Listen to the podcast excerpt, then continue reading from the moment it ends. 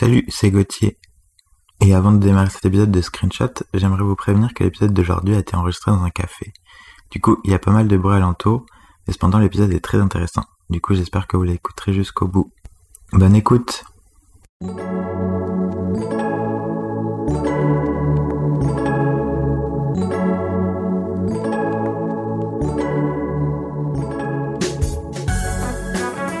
Salut, c'est Gauthier et bienvenue dans Screenshot, l'émission où l'on revient avec mon invité sur un film qui l'a marqué et son rapport au cinéma. Aujourd'hui, je reçois Margot. Salut Margot, Bonjour comment ça va? Ça va super bien, je suis très contente d'être là. Est-ce que tu peux te présenter s'il te plaît? Bien sûr, alors je m'appelle Margot, j'ai 25 ans, Euh, j'ai fait des études de cinéma, j'ai un petit peu travaillé sur quelques tournages, et puis là, euh, je vais changer un peu de voix et je vais maintenant faire de l'ébénisterie. Voilà, petite chose à savoir sur moi, bon, euh, voilà. Je suis très manuelle, voilà. En tout cas, merci hein, d'être venu dans mon café préféré pour pouvoir faire cette interview, je me sens beaucoup plus à l'aise ici. Comment tu définirais ton rapport au cinéma? Alors, euh, mon rapport au cinéma, déjà, ça date depuis que j'ai 4 ans. Euh, en fait, quand j'avais 4 ans, j'ai regardé un film qui s'appelle Notre-Dame de Paris, de 1954 ou 56, euh, avec Gina Lollobrigida, qui jouait Esmeralda. Et, euh, à 4 ans, j'ai demandé à ma mère, je lui ai dit, mais comment ça se fait qu'à l'époque de Quasimodo, il y avait des caméras pour filmer? Et donc, du coup, c'est là qu'elle m'a dit que c'était un décor. Et, euh, c'est là que je me suis rendu compte que c'était incroyable et que je voulais faire ça dans ma vie. Voilà. Donc ça remonte à loin et j'ai envie de faire ça depuis, euh, bah depuis ça en fait. Waouh, c'est quoi tes conditions idéales pour regarder un film? Alors, mes conditions idéales. Alors déjà, je déteste regarder un film qui a commencé en cours de route. Bon, c'est un peu comme tout le monde. Sinon, bizarrement, euh, soit j'adore aller au cinéma, soit si je regarde un film sur mon ordinateur dans ma chambre, ce que j'aime le plus faire, c'est m'interrompre. Quand j'aime le film, c'est faire pause, aller faire un truc, revenir, mettre play, aller faire un truc. Voilà. C'est peut-être bizarre, mais moi j'adore faire ça comme ça. Comme ça, le plaisir dure plus longtemps quand c'est un film que j'aime bien. Je comprends, mais en même temps, j'aime pas reprendre un film au milieu. Ouais. Du coup, si je l'arrête, peut-être que je recommencerai du début. Ouais, après je le fais en une journée. Ça sera pas sur plusieurs jours. Mais, euh, mais oui, c'est, moi j'aime bien. Très bien. Euh, du coup, au cinéma, euh, genre, tu te places où dans le cinéma? Dans les premiers rangs, très clairement. Dans les premiers rangs, au milieu. Le plus au milieu possible. Mais même, je peux même être au premier rang. En fait, ça dépend. Quand il y a des sous-titres, euh, c'est trop dur de les lire quand tu es au premier rang. Donc, du coup, je, je m'assois un peu plus loin, mais oui, au milieu, vers les premiers rangs. Qu'est-ce que tu aimes ou recherches euh, quand tu regardes un film? C'est quoi que tu aimes bien en fait dans les films? Euh, quel que soit le film, même si on m'a dit que c'était un mauvais film ou qu'il y a une mauvaise critique, déjà il y a quelque chose lié au souvenir. Lié au souvenir. Donc voilà, donc par exemple un film tout pourri que j'ai vu plein de fois dans mon enfance, je vais pouvoir encore le regarder plein de fois et plein de fois après. Euh, exemple comme est belle. Voilà, c'est pas un film très bon, mais je le regarde très souvent. Euh, sinon après l'autre, ça va être juste de pendant l'heure du film que je sois plus sur la planète Terre que je sois complètement dedans, que je pleure ou que je ris ou que je sois stressée pour le personnage principal ou, ou quoi que ce soit. Pour moi, le plus important, c'est juste que j'ai ressenti quelque chose et que je suis sortie de ma réalité. Voilà, que je suis rentrée dans la réalité du film. Voilà, c'est le plus important pour moi. Je suis complètement d'accord avec toi et en plus le fait que ce soit lié au souvenir, c'est pour ça que j'ai fait aussi le podcast puisque le, la question c'est le film qui t'a marqué et en fait le film en lui-même t'a pas peut-être marqué mais le souvenir du film t'a marqué. C'est ça, le contexte dans lequel je l'ai regardé, tout ça, ouais, exactement.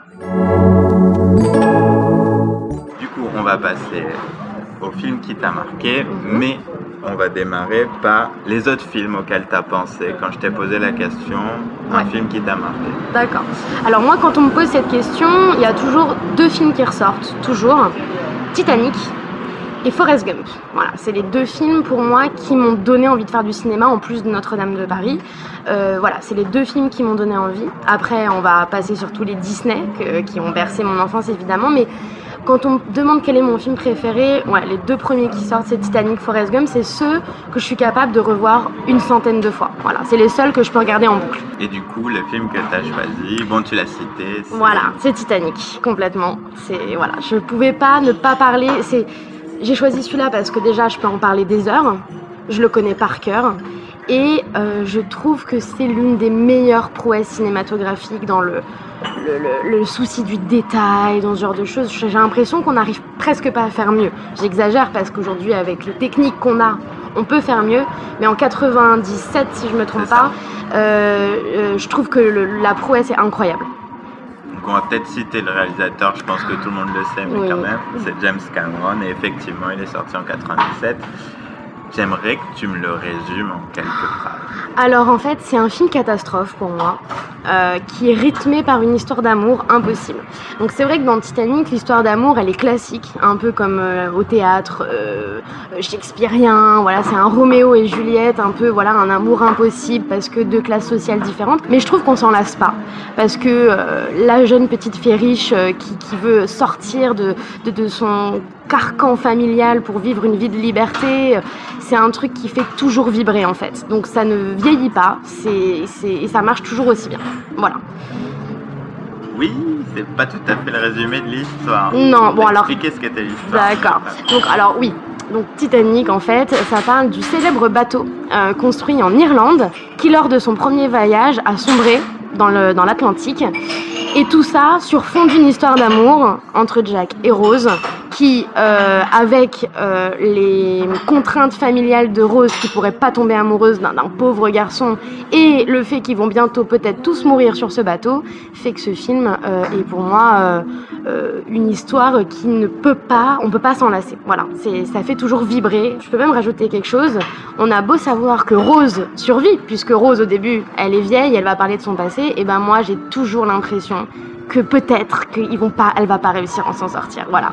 Quel que soit le nombre de fois où je l'ai vu. Est-ce que tu te souviens euh, les conditions, l'âge, euh, l'endroit où tu l'as vu de la première fois alors je sais plus très bien quel âge j'avais. Je pense que je devais avoir comme quelque chose comme 9 ou 10 ans. Sauf qu'à l'époque, ma mère, quand on regardait Titanic, elle arrêtait toujours avant que le bateau il coule. Ouais, j'ai jamais vu, les, peut-être les trois premières fois où j'ai vu le film, je ne l'ai jamais vu en entier, puisque ma mère pensait que ça allait euh, bah, me traumatiser, me faire peur, et que je, elle avait peur que je remonte plus jamais sur un bateau en fait. Donc elle arrêtait toujours en plus à cette scène extrêmement gênante à regarder avec ses parents, qui est la scène de la voiture. Euh, voilà, donc ça s'arrêtait toujours là. Et la première fois que je l'ai vu en entier, j'étais avec ma petite cousine, et je savais presque pas en fait qu'il y avait une suite au film. C'est-à-dire que je, suis tombée des nues, j'ai été terrifiée. Euh, par le, stress, ouais, c'est une tension euh, permanente sur toute une partie du film qui m'a. Euh, mais j'ai adoré, ouais, j'ai adoré et, je pensais qu'elle allait mourir, Rose, et, voilà. Et je savais pas que Jack mourrait. Et j'étais triste. Du coup, c'est une transition parfaite pour la. Ma question d'après, c'est en quoi il t'a marqué et je vais ajouter quelque chose. Est-ce que tu penses qu'il t'a autant marqué parce que les premières fois où tu l'as vu, tu l'as pas vu en entier et t'as pas vu toute la partie catastrophe? Alors, il euh, bon, y a plusieurs choses. Déjà, dans la tête d'une petite fille de 9 ans, euh, Leonardo DiCaprio, euh, on en tombe amoureuse. Donc, qu'on le veuille ou non, le film, on l'aime. Je pense que j'ai toujours déjà adoré les films catastrophes. Donc, j'aime le fait que les personnages soient dans une situation qui semble complètement inextricable et qui vont mourir. Et, et ça, c'est quelque chose que, que j'apprécie.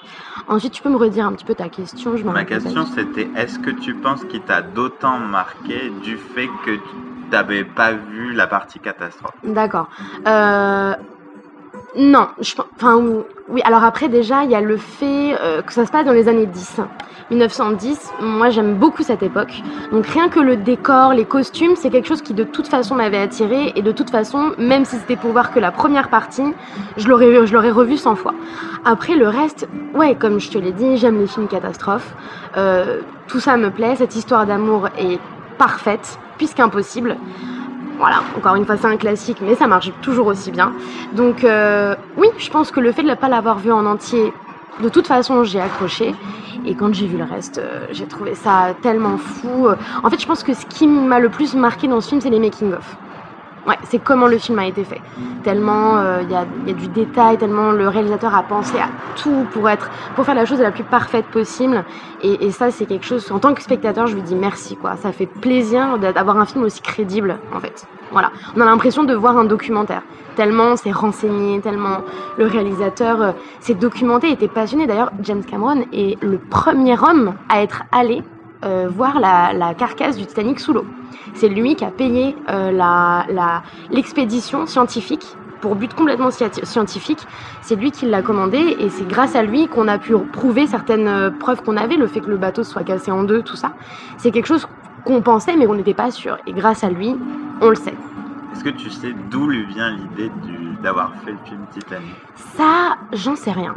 Ça, je sais pas. Non. Je Ah pense ouais. que l'histoire, je pense qu'il je pense qu'il adore- il adorait l'histoire. Ça, c'est évident. Non? Non. C'est pas ça. De- Enfin, de ce que j'ai lu tout à l'heure après avoir maté le film, c'est que il... le film qu'il a tourné avant, c'était Abyss, Ouais. et qu'en se renseignant sur les euh, le comment on peut voir euh, sous l'eau, c'est le système que qu'a utilisé les fouilles du Titanic l'ont vachement intéressé Ouais. et euh, D'accord. apparemment à partir de là qu'il a commencé à faire plein de recherches sur le Titanic. D'accord, ça paraît logique. Ça paraît logique. Tu parlais de making of tout à l'heure. Mhm. Est-ce que tu et de réalisme du film Est-ce que tu peux parler de quelques anecdotes dont tu te souviens de Je me souviens de tout. Alors, euh, rien que le fait que James Cameron euh, ait contacté la White Star Line pour récupérer les mêmes tapisseries qu'il y avait sur le Titanic, la même vaisselle, euh, les mêmes rideaux, les presque. En fait, il a demandé à cette, entre- à cette entreprise de continuer avec les chutes qu'ils avaient du Titanic, de reproduire la tapisserie, les tapis, tout ça, pour que dans son film, il y ait les mêmes qu'il y avait sur le Titanic. Ça, par exemple, je trouve ça incroyable. Euh, J'aime aussi le fait que le moindre petit figurant, euh, surtout chez les femmes, ait la tenue complète des années 1910, avec le jupon, les corsets, même le figurant qu'on voit au loin, il a le même. Il y a aussi une autre histoire que j'adore, la scène, la scène où le Titanic va partir. Euh, James Cameron, une fois que tout avait été installé, donc la moitié d'un bateau qui fait la même taille que le Titanic, euh, le port, tout ça, le quai de départ, il s'est rendu compte un peu au dernier moment que le Titanic était dans le mauvais sens. Et donc du coup, il s'est dit, eh ben, on va tout écrire à l'envers. Et une fois en post-production, il a retourné l'image. Donc penser à tout écrire à l'envers, tout ça, je trouve ça juste. euh, pour moi, c'est de la minutie, c'est un plaisir fou en fait. Voilà. Non mais c'est hyper intéressant tout, tout le travail qu'il y a derrière ce film Ouais. euh, qui est euh, enfin, gigantesque. C'est un, un des films, enfin c'était le film le plus cher à son époque. Ouais, puis même, il faut se remettre aussi dans le contexte qu'aujourd'hui, on fait peut-être des effets super beaux, mais le problème, c'est que c'est beaucoup en post-production. Pas que ça coûte pas cher, mais alors que là, on parle de décor naturel, que tout a été construit pour ça. Oui, il y a Et de la ça, post-prod quand même, enfin il y a des de la- en post-prod. Bien sûr, mais le bateau, il est réellement là, Oui. euh, le- tout ça. Donc ça, c'est ça, c'est un bonheur aussi. Et je pense même quand t'es acteur, je pense que ça doit être plus agréable d'être en condition comme ça que devant un fond vert, quoi. Oui, c'est ce que disait euh, Ian McKellen, je crois, euh, Oh. celui qui joue Gandalf, sur le Hobbit en fait, parce que tout était en fond vert Ouais. et genre lui, euh, ça l'insupportait, Bah ouais. rien de palpable, rien à, à quoi se référer. Ouais, je comprends. En même temps, c'est pas la même époque parce que quand tu vois le, le petit qui a joué dans, le remake live de le livre de la jungle de Disney, Ouais. lui il était tout seul, il n'y avait pas d'autres acteurs. Enfin, ça, Ouais, et c'est une performance. Enfin, moi, j'ai adoré Ouais. ce film. hein. Il y a des Grosse trucs qui allaient performance. pas, mais, mais, mais très, ouais, c'est très très bien. Ouais. Du coup, c'est quoi ton moment préféré du film? Alors, mon moment préféré du film, c'est ce moment où le bateau a déjà touché l'iceberg euh, et que on force Rose à monter euh, dans un canot de sauvetage avec sa famille. Euh, donc, on voit son supposé futur mari qu'elle déteste et Jack qui la voit descendre petit à petit à coups de poulie, descendre dans le canot de sauvetage, qui défile le long du bateau et là, d'un coup, la musique, enfin non, pas d'un, non. Elle est dans le canot, elle descend un coup de poulie euh, le long du bateau. Là, la musique commence, les feux de détresse en fond, qui ont l'air de feux d'artifice, commencent à exploser. Et là, elle réfléchit, elle se dit, euh, je peux pas, je peux pas le laisser. Et alors là, elle remonte sur le bateau, elle court, elle court, et ils se retrouvent tous les deux dans la salle de, dans la salle de l'escalier. Ils se font des bisous et ils la traitent de débile parce qu'elle est remontée sur le bateau, mais, mais c'est trop beau parce que lui, il saute, elle, elle saute. Et En fait, je trouve que le personnage du méchant, du coup, du fiancé de Rose, je le trouve quand même plutôt bien écrit parce que c'est beau être euh, quelqu'un, un méchant, quoi. Et il- l'amour qu'il a pour Rose, on n'en doute à aucun moment dans toutes les décisions qu'il prend. Moi, je suis pas d'accord. Pour moi, euh, alors c'est un très bon méchant, euh, il est très crédible, mais moi je suis pas d'accord. Pour moi, il ne voit en Rose qu'un atout, euh, un atout en fait pour lui. Pour, moi, ce gars est tellement égoïste en fait, euh, Cal. Il est tellement égoïste que il en a absolument rien à faire du bonheur de Rose. Absolument rien. C'est juste que ça ferait une jolie poupée accrochée à son bras lors des dîners d'affaires. Et euh, voilà, c'est parce qu'elle est jolie et parce que pour son image à lui, c'est mieux. Mais, mais moi, je trouve que c'est un gars hyper égoïste. Non, mais peut-être que c'est égoïsme. Mais il lâchera pas l'affaire, on est d'accord. Pour, pour avoir son beau Ah oui, mariage, oui. il lâchera pas l'affaire, il la voudra jusqu'au bout. Mais pas par amour. Parce qu'il veut son beau mariage avec elle. Mais je trouve que du coup, oui, il lâche pas l'affaire Ouais. et il y a un côté de. Ça compte pour lui Oui, qui est complètement. intéressant. Mais après, même au-delà de ça, même, mais c'est même pas le côté égoïste ou, ou- ou voilà, c'est que je pense que ce qui supporte le moins, c'est qu'un pauvre gars, un pauvre de troisième classe, arrive à choper sa nana. Oui. Moi, je pense que c'est surtout ça qui le rend dingue, et c'est surtout pour ça, c'est même encore plus pour ça qu'il s'accroche à l'idée de la récupérer, puisqu'il veut pas se faire euh, prendre pour un con en fait. Moi, ça me, ça me fait rire que ce film il ait été réalisé par euh, James Cameron parce que quand tu regardes la filmo de James Cameron, il fait vachement des films d'action, euh, science-fiction, des choses comme ça. Enfin, beaucoup dans l'action. Et ce film-là, même si euh, on retrouve la patte de l'action sur la deuxième partie, sur la partie catastrophe, c'est quand même une comédie romantique et on n'a pas l'habitude avec James Cameron. Est-ce que tu regardes beaucoup les autres films de James Cameron? Euh, non, j'en ai pas vu beaucoup, j'ai vu Abyss. Ouais. que j'ai aimé. Euh, j'ai vu Avatar, que j'ai trouvé très cool aussi. Enfin, très bien, non, vraiment, c'est- fou. Mais justement, moi, je pense qu'il devrait continuer à parler d'amour parce qu'il le fait très bien. En plus, il a rencontré sa femme sur le tournage de Titanic. Et, euh, et je pense Encore que... une exclue. et, et je pense bah, c'est sa femme, c'est celle qui joue la petite fille de Rose. Ah oui, Ouais, c'est vrai. ouais. J'avais entendu cette histoire. Ouais, et, euh, et donc je pense que, bah, je pense que quoi qu'il arrive pour lui, c'est un film important. Et, euh, et puis, moi, je pense que ça lui va bien. J'aime, bien Avatar, tout ça, mais c'est pas pareil parce que dans Avatar, il y a une histoire d'amour, mais elle est tellement, euh, tellement moins importante que celle de Titanic en fait. Et parce que celle de Titanic, finalement, c'est, ce qui va faire que Rose va être sauvée, ce genre de choses. Enfin, enfin sauvée, pas pas sauvée du naufrage, hein, sauvée dans sa vie, quand elle va pouvoir euh, rejoindre Terre et qu'elle va pouvoir créer la vie qu'elle avait envie de créer. Je pense que ça lui va bien de, de parler. euh, Bon, après, c'est pas de l'action, mais il y a quand même. euh, voilà, c'est catastrophe. Euh, Il y a des naufrages, il y a un naufrage, il y a le bateau qui, qui coule, tout ça. Donc, oui. Oui, oui. Mais, mais moi, je trouve que ça lui va bien. C'est mon film préféré de sa filmographie, très clairement. Voilà. Ok. Parce que t'as pas vu les Terminator. Ah si, j'ai vu Terminator 1. Le 1, je l'ai vu. Mais euh, bon, c'est culte, mais euh, moi, ça me touche pas plus que ça. Quoi. Terminator, euh, D'ailleurs, j'ai vu. En fait, il a réalisé et écrit le premier et le deuxième, mhm. et pas la suite. Ouais. Et là, il va en réaliser un autre, enfin, ou l'écrire au moins, qui se passe direct après le 2, et du coup, qui efface genre le 3, 4, 5, parce que. Pas C'est très pas- content du... ouais, je crois que c'est ça. D'accord. Pas très content de celui qui a repris la main, quoi. Mais euh, ouais, non, Terminator, euh, moi j'aime tous les genres de films, mais euh, pour le coup, Terminator, il m'a fait un peu ni chaud ni froid. Mais je reconnais que c'est culte, que c'est bien fait, euh, voilà. Mais, euh, mais bon, moi, c'est. Voilà. J'ai pas tellement aimé. Ah oui, j'ai oublié de te poser cette question-là, même si je sais que t'as pas revu le film.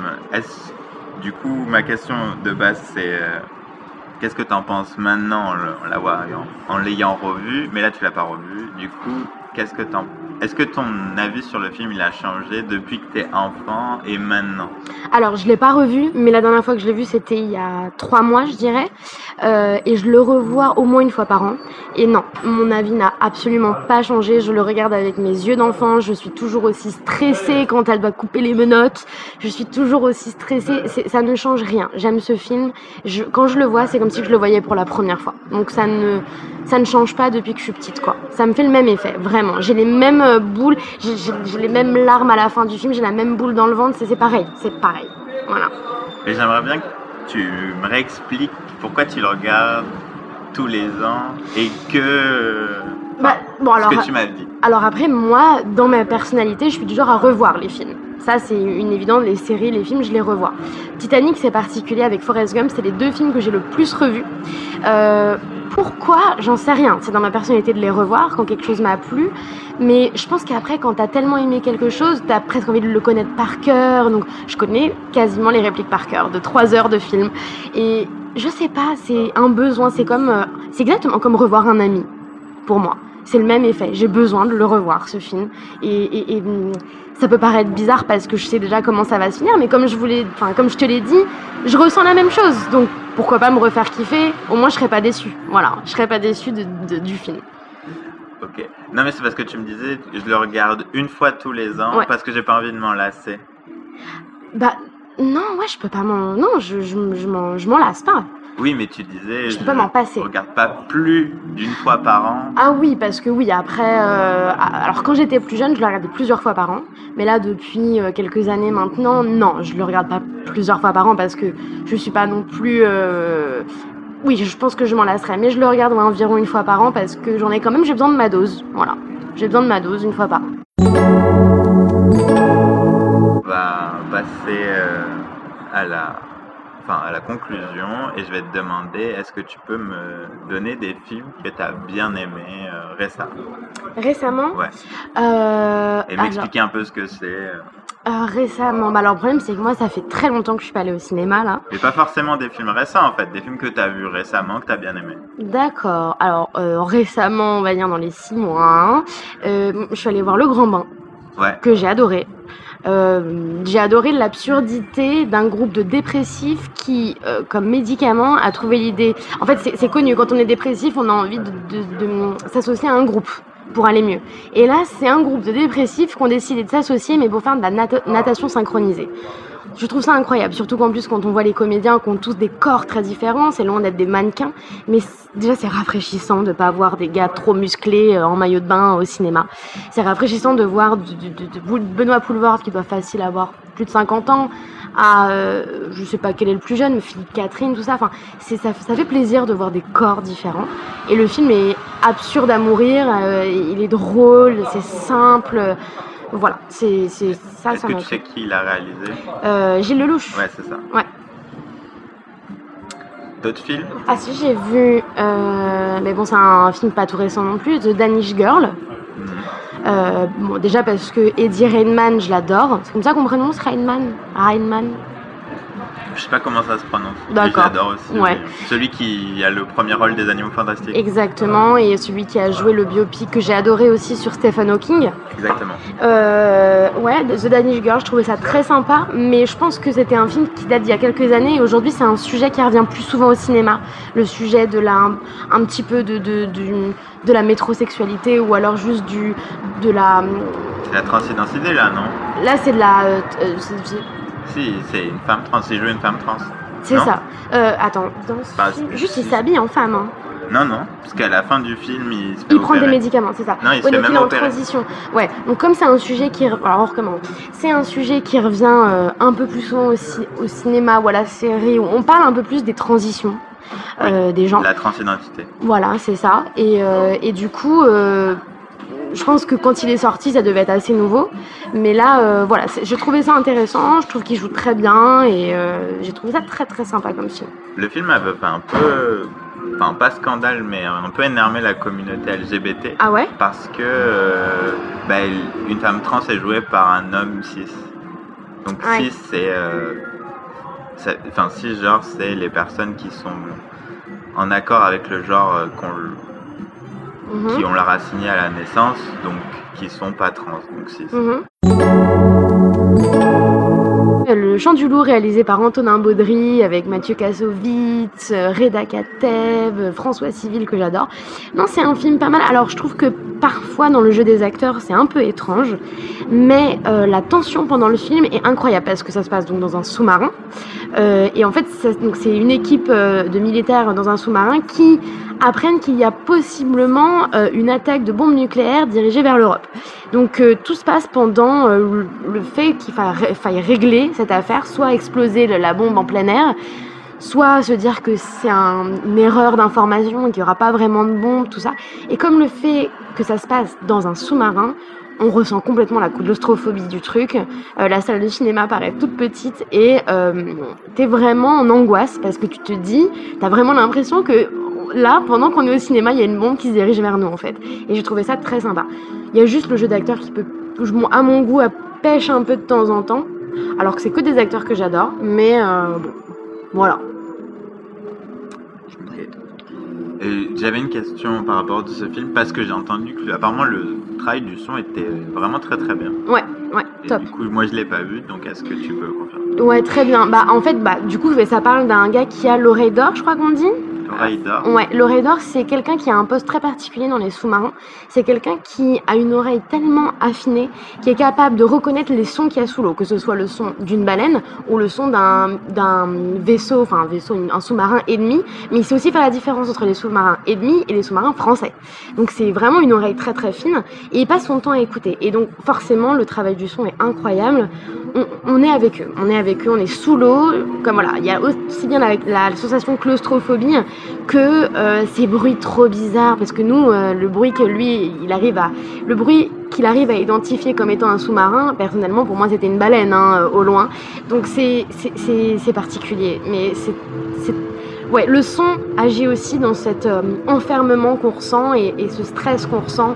Un bon stress hein pas un stress négatif mais euh, c'est le son est incroyable Ben, merci d'avoir été mon invité pour cet épisode. merci à toi J'espère que tu as passé un bon moment. très bon Et je vous dis à la semaine prochaine pour un nouvel épisode de Screenshot. Bisous bisous Merci d'avoir écouté cet épisode jusqu'au bout. J'espère qu'il vous aura plu. Si c'est le cas, vous pouvez vous abonner sur YouTube, Deezer, Spotify, Apple Podcast ou tout autre rapide podcast. N'hésitez pas non plus à mettre un j'aime 5 étoiles et un commentaire sympathique. Merci, à la semaine prochaine. Ciao